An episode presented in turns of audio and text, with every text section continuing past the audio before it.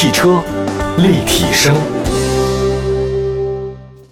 大家好，欢迎各位收听本期的汽车立体声，我是董斌。问候所有在听节目的好朋友们。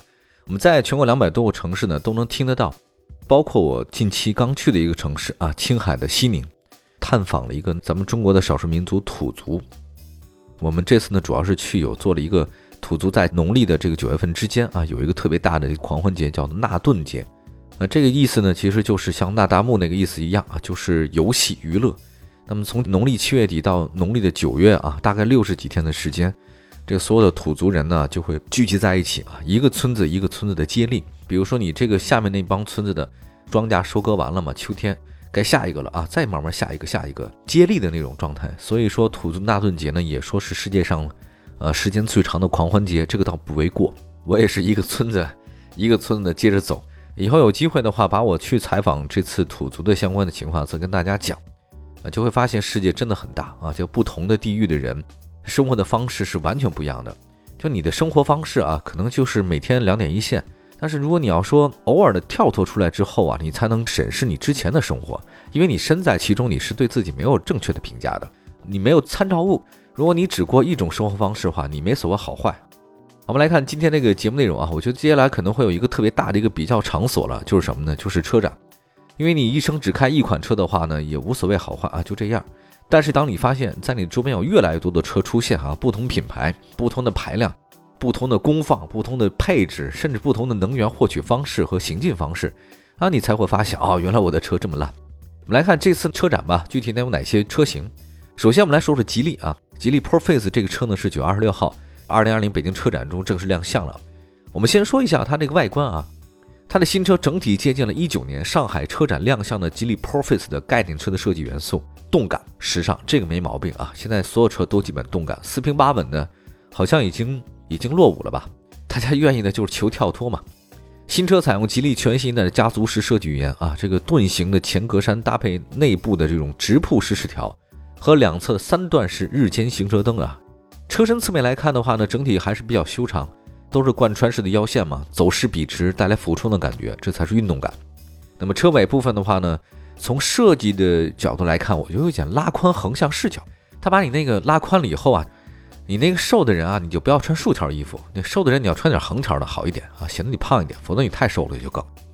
内饰方面的话呢，新车采用的是叫做时空交叠座舱的这种造型设计。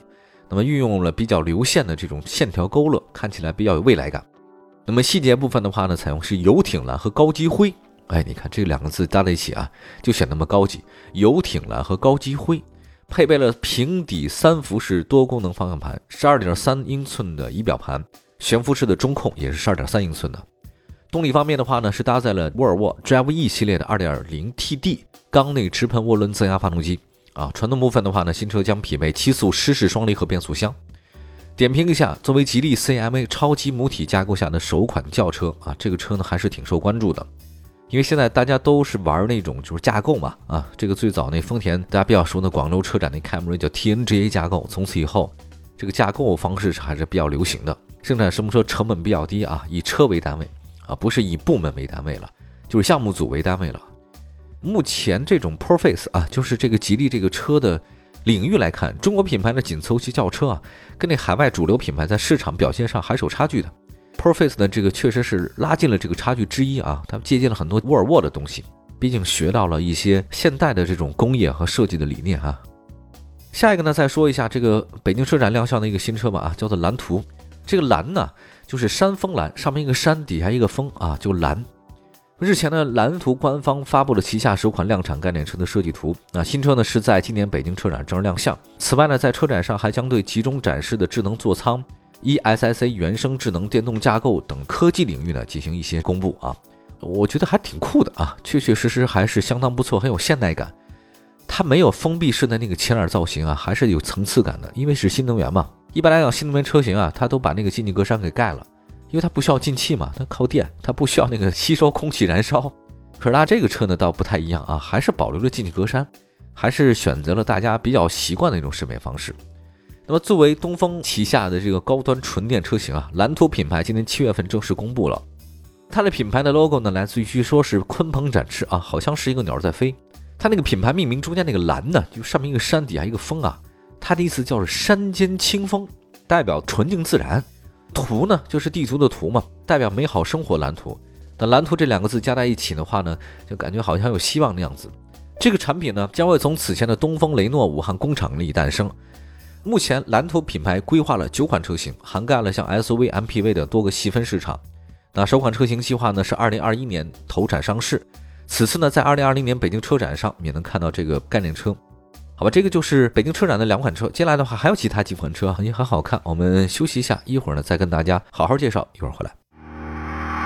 汽车立体声，继续回到节目当中。大家好，我是董斌啊，再跟大家说说北京车展。今年车展做的确实不多啊，也就这个疫情的原因，四月份的这个北京车展推到九月份了，跟十一重合了。我现在开始担心啊，今年下半年什么成都车展呐、广州车展，太冲突了啊。当然没办法啊，有些车展项目不是我们像这种平凡的老百姓能够决定的，牵扯到很多利益的关系啊，签约呀，还有包括方方面面的啊，所以不是说想不办就不办，说你想办就想办啊。我们来看一下全面革新的事儿啊，全新奔腾 B70，全新的 B70 呢是九月二十六号亮相，有望在十一月份上市。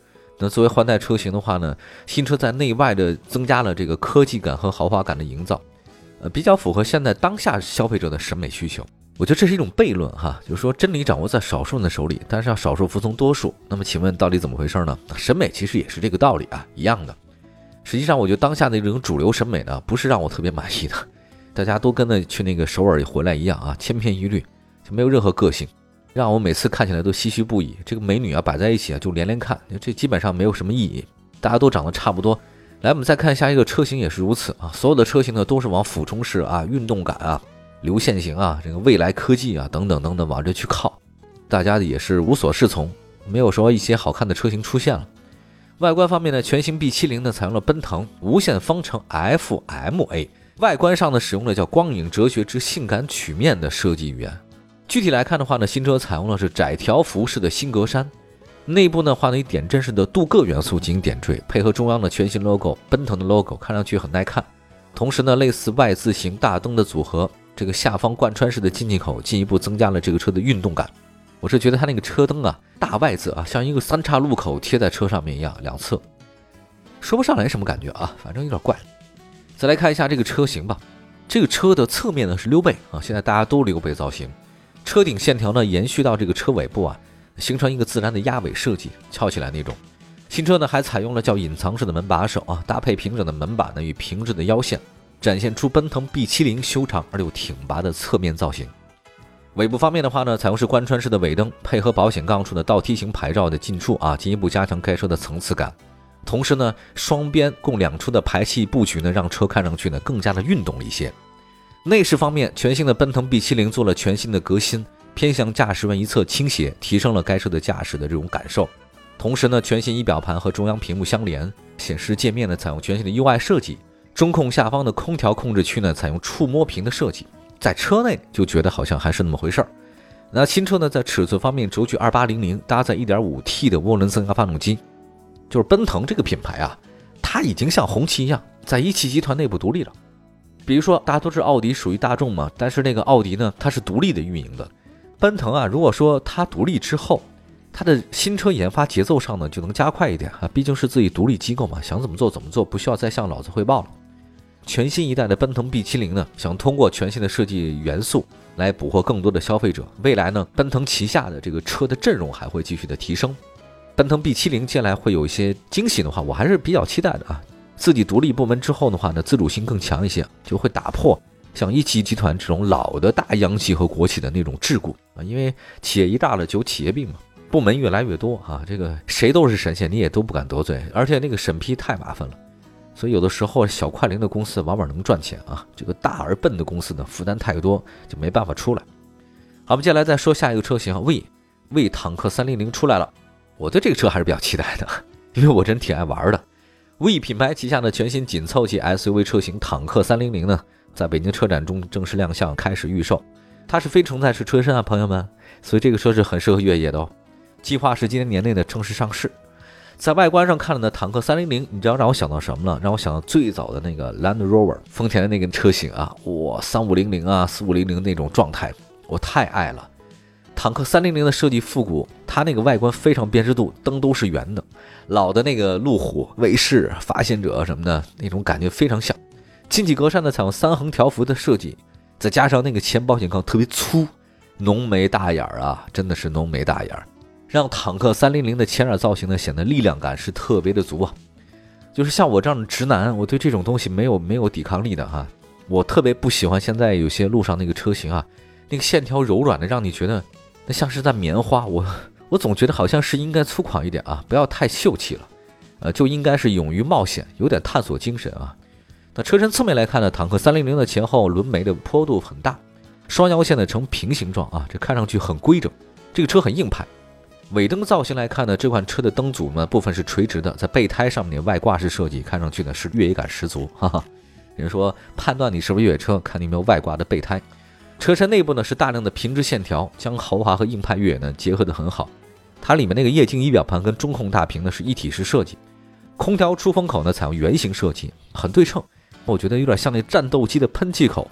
这个新车呢在副驾驶 A 柱呢都设有扶手，所以这个需要你这个就越野的时候嘛。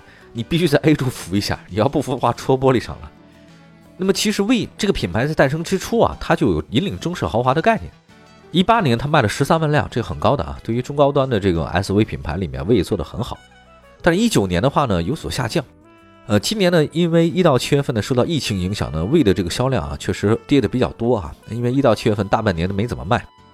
那这次呢，我觉得也是为了销量走出低谷啊。魏品牌呢已经在调整自己品牌方向了。那么在七月二十一号，呃，长城汽车官方发了柠檬坦克咖啡智能这三大技术，啊，其中坦克的官方定义呢就是智能专业的越野平台，那么咖啡智能的官方定义就是整车的智能系统，而坦克三零零呢就是坦克平台旗下的首款量产车型。我希望这款车能热卖，也打响魏品牌探索全新领域的第一枪，我就静等口碑了，好不好？感谢大家收听我们今天的汽车立体声，我是董斌，那祝福大家呢这个过得愉快。我们下次节目再见，拜拜，朋友们，拜拜。